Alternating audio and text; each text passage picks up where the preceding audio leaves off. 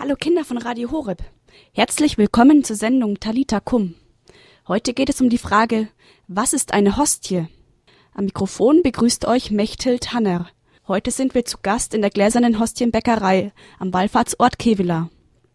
In der Hostienbäckerei werden Hostien hergestellt, die im Gottesdienst immer verwendet werden. Die gläserne Hostienbäckerei gehört Thomas Held. Er wird uns in den nächsten 25 Minuten mehr über die Hostie erklären.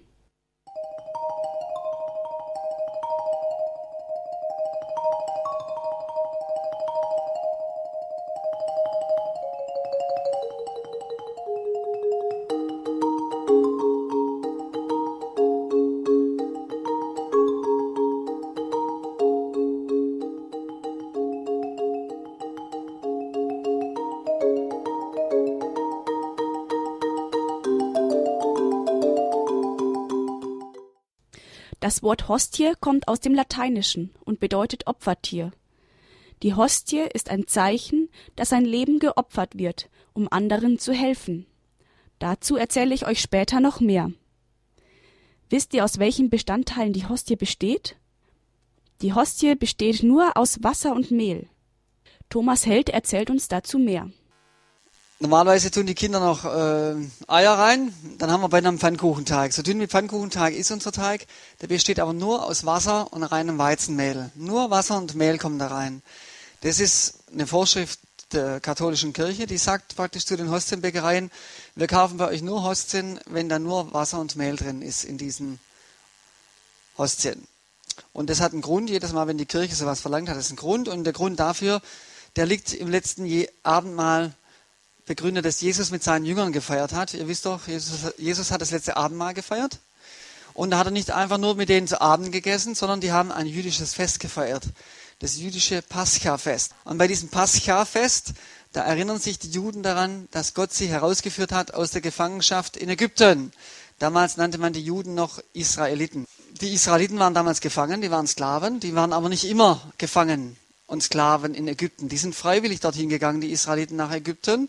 Und zwar zur Zeit des Josef, der wurde verkauft als Sklave nach Ägypten. Seine Brüder haben das gemacht, die waren noch nicht so nett, ja. Und der war zuerst Sklave dort und hat sich dann hochgearbeitet. Der war nachher der Manager vom Pharao. Der hat dann nachher praktisch das Land gut verwaltet, so, so gut verwaltet, dass wenn große Hungersnöte waren, Ägypten alles hatte, was es brauchte und die Länder drumherum haben gehungert. Und deswegen sind viele Israeliten nach Ägypten gezogen und die haben da friedlich miteinander gelebt. So, und irgendwann war Josef dann tot, jeder Mensch stirbt mal, ja, und es kam ein neuer Pharao auch noch und der wusste nicht mehr, was der Josef gemacht hat für die Ägypter und dieser Pharao hatte Angst, dass die Israeliten immer mehr werden und irgendwann mal die Herrschaft übernehmen. Und deswegen hat er alle Neugeborenen der Israeliten umgebracht. Ja? Der einzige, der überlebt hat, Mose, genau, der wurde in einem Binsenkörbchen ausgesetzt. Einige Jahrzehnte später sucht sich Gott diesen Mose raus, der ist in der Wüste mit seiner Herde und plötzlich sieht er einen Dornbusch brennen und Gott spricht aus diesem Dornbusch zu ihm und sagt, du wirst das Volk Israel herausführen aus Ägypten.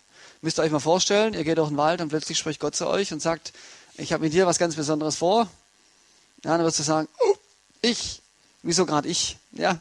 Und dem Mose ist es ähnlich gegangen, hat gesagt, was sollen wir denn tun? Wir können uns nicht wehren, wir sind Sklaven. Und dann hat Gott was ganz Wichtiges gesagt. Er hat gesagt, ich bin der Gott, der immer bei euch ist. Ich bin der, ich bin da. Das Wort Jahwe oder Jahwe heißt praktisch, der ich bin da. Und somit wollte er dem Mose Mut machen und sagen, egal was du machst, ich bin immer bei dir. Und so ist Mose zum Pharao gegangen und hat gesagt, dass sie nach Hause wollen. Und was hat der Pharao dem Mose geantwortet? Ja, genau, der war dickköpfig. Und dann musste Gott die erste von zehn Plagen schicken. Die Plagen waren dazu da, die Ägypter mit sanfter Gewalt zu überreden, die Israeliten ziehen zu lassen. Da kamen zum Beispiel Stechfliegen, Wasser wurde zu Blut, man konnte es nicht mehr trinken. Frösche, die sind überall hingehüpft in, den, in die Teller und ins Bett und was weiß ich wohin. Geschwüre und dann kamen Heuschrecken, die haben, die haben alles weggefressen, dann mussten die Leute hungern. Also so gab es ganz viele, zehn Plagen. Die zehnte Plage war, dass Gott seinen Engel ausgesandt hat und der jede männliche Erstgeburt in Ägypten erschlagen hat. Deswegen habe ich das erzählt, was der Ägypter den Israeliten angetan haben, weil das, was Gott jetzt den Ägyptern antut, nicht so schlimm ist wie das, was die Ägypter den Israeliten angetan haben. Ist schon ganz schön heftig. Die Engel werden immer so hingestellt, wie wenn das so nette Wesen wären, ja, aber die sind schon auch da, um die Geschichte so zu lenken, wie Gott sie gerne haben möchte. Laut Heiliger Schrift. Okay.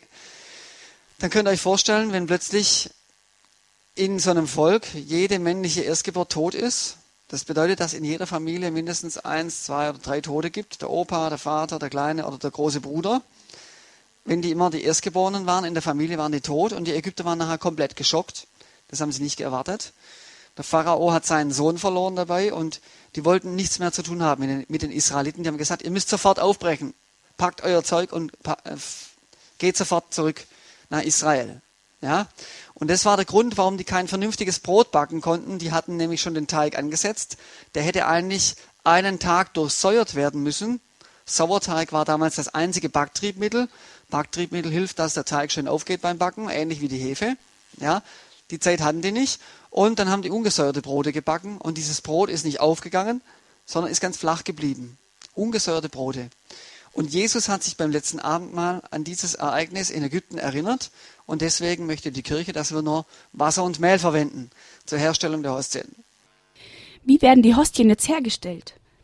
In der gläsernen Hostienbäckerei sind die Wände aus Glas, sodass wir hinter die Kulissen schauen können. Dort sind riesige Maschinen, in eine große Schüssel werden Wasser und Mehl vermischt.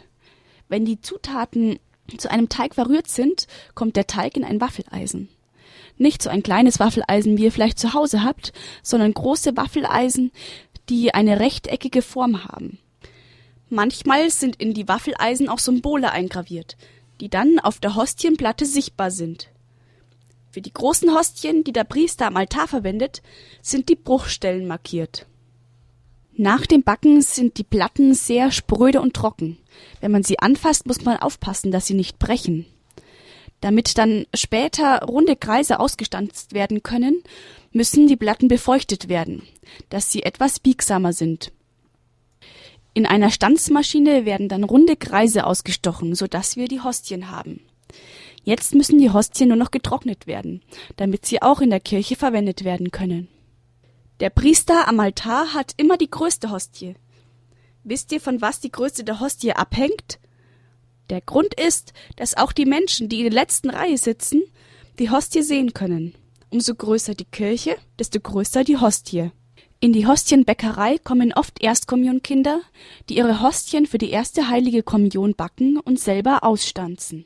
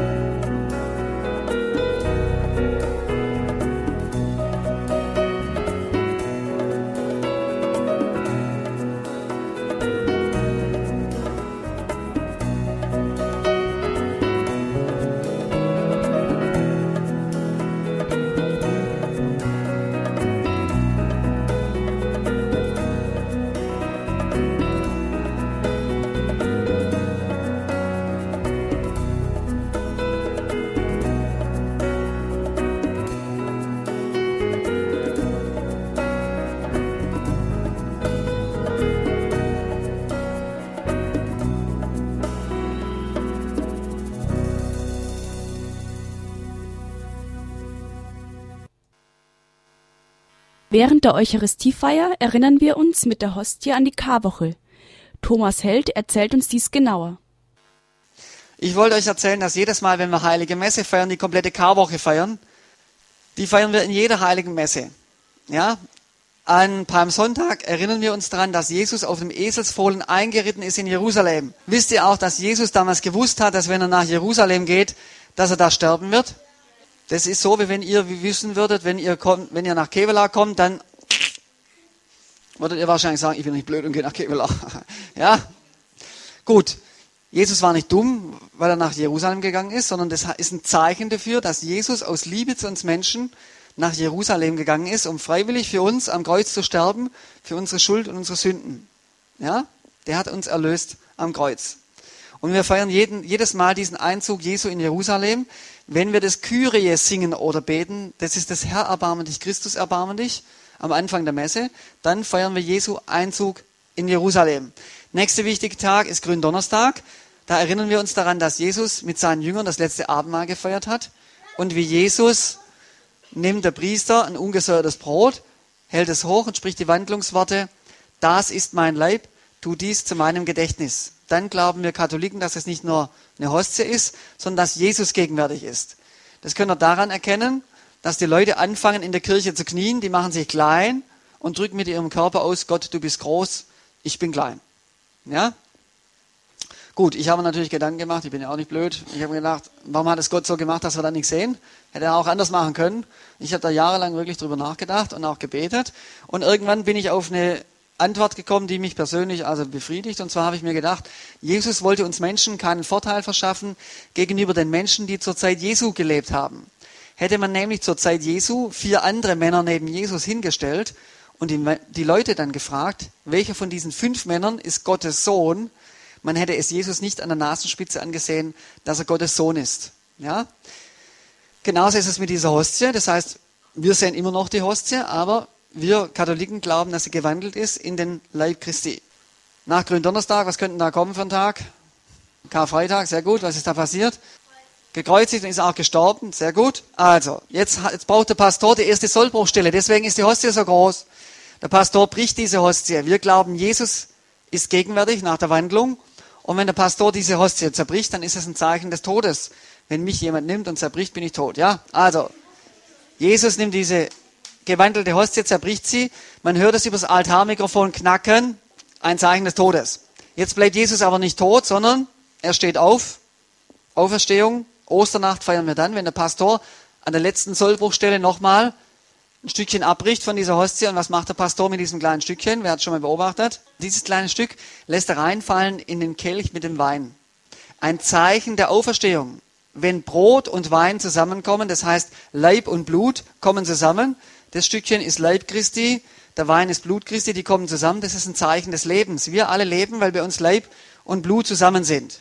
Ja? Und vorher haben wir immer ein Zeichen des Todes gefeiert, weil Leib und Blut immer getrennt waren auf dem Altar. Gut, der Pastor, der schummelt dann noch, um nochmal zu zeigen, dass Jesus auferstanden ist. Entweder er kann so schummeln, ja. Meistens macht das aber so, damit es die Leute auch peilen. Und dann hält er die beiden Hälften hoch und sagt, seht das Lamm Gottes, das die Sünde der Welt hinwegnimmt. Das heißt nichts anderes wie seht Jesus, der für uns gestorben ist, zerbrochen worden ist, der wieder auferstanden ist, also der wieder heile ist, aber dem man noch ansieht, dass er zerbrochen war. Das entspricht Jesus nach der Auferstehung der seinen Jüngern erschienen ist und die haben zuerst gedacht, das wäre ein Gespenst und der hat dann denen die Wundmale gezeigt. Und das ist das, was der Pastor macht, wenn er die beiden Hälften hochhält. Nachdem der Pastor gesagt hat, seht das Lamm Gottes, sagen wir, Herr, ich bin nicht würdig, dass du eingehst unter mein Dach, müssen wir aufpassen. Das heißt so viel wie, Herr, wir haben Mist gebaut und ihr wisst doch, Kinder bauen Mist. Erwachsene bauen noch viel mehr Mist. Ihr werdet aber auch, auch alle mal erwachsen. Das heißt, wir Menschen, wir bauen alle Mist. Das heißt, wir laden Sünde auf uns und Schuld und wir haben drei Möglichkeiten, damit umzugehen. Erstens, wir sagen, ich habe keine Sünde. Ich glaube, die, die Leute belügen sich selbst. Dann gibt es Leute, die sagen, ich bin so ein schlimmer Sünder, ich werde nie mehr glücklich. Die laufen dann nur noch so rum. Ja, möchte weder Gott noch die Kirche. Wir Christen, wir können sagen, ich schaue mir meine Sünde an. Alles, was nicht gut gelaufen ist, wo ich schuldig geworden bin, kann ich mir angucken. Ich kann das bereuen. Und ich kann auch vielleicht sagen, wenn ich selbst das nochmal so mache, also manchmal kann man Dinge mehrmals versuchen, aber das klappt trotzdem nicht. Ja?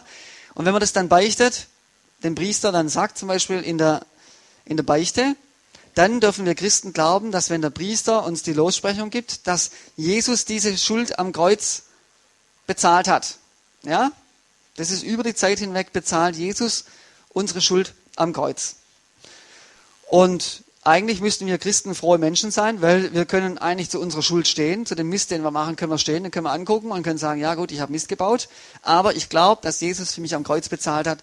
Und das ist die frohe Botschaft, für die Jesus in die Welt gekommen ist, dass wir Menschen, wenn wir Mist bauen, nicht verzweifeln müssen, sondern dass wir immer wissen dürfen, da ist jemand, der hat für uns am Kreuz bezahlt. Ja?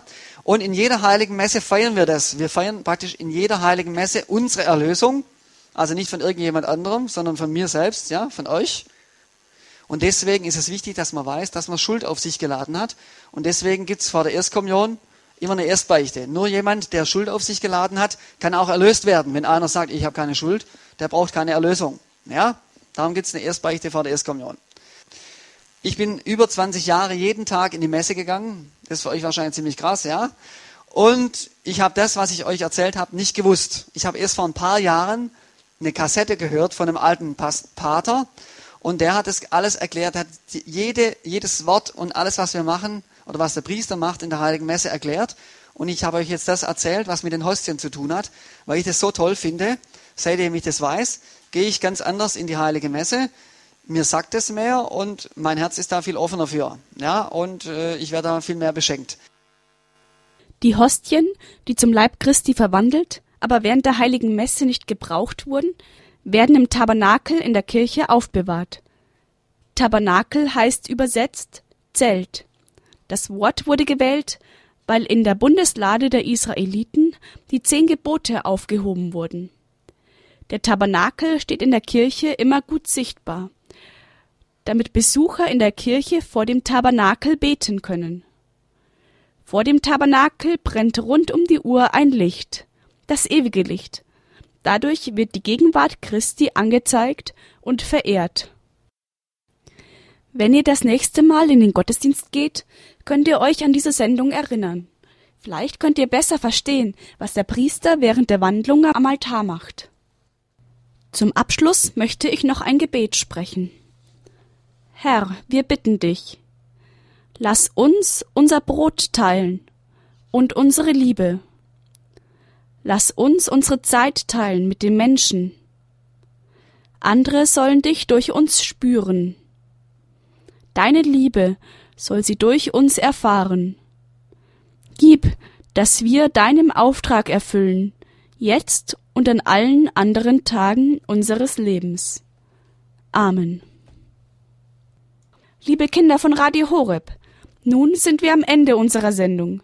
Besonders möchte ich Thomas Held danken, der uns viel über die Hostie erzählt hat. Ich bedanke mich bei euch fürs Zuhören. Mein Name war Mechthild Hanner.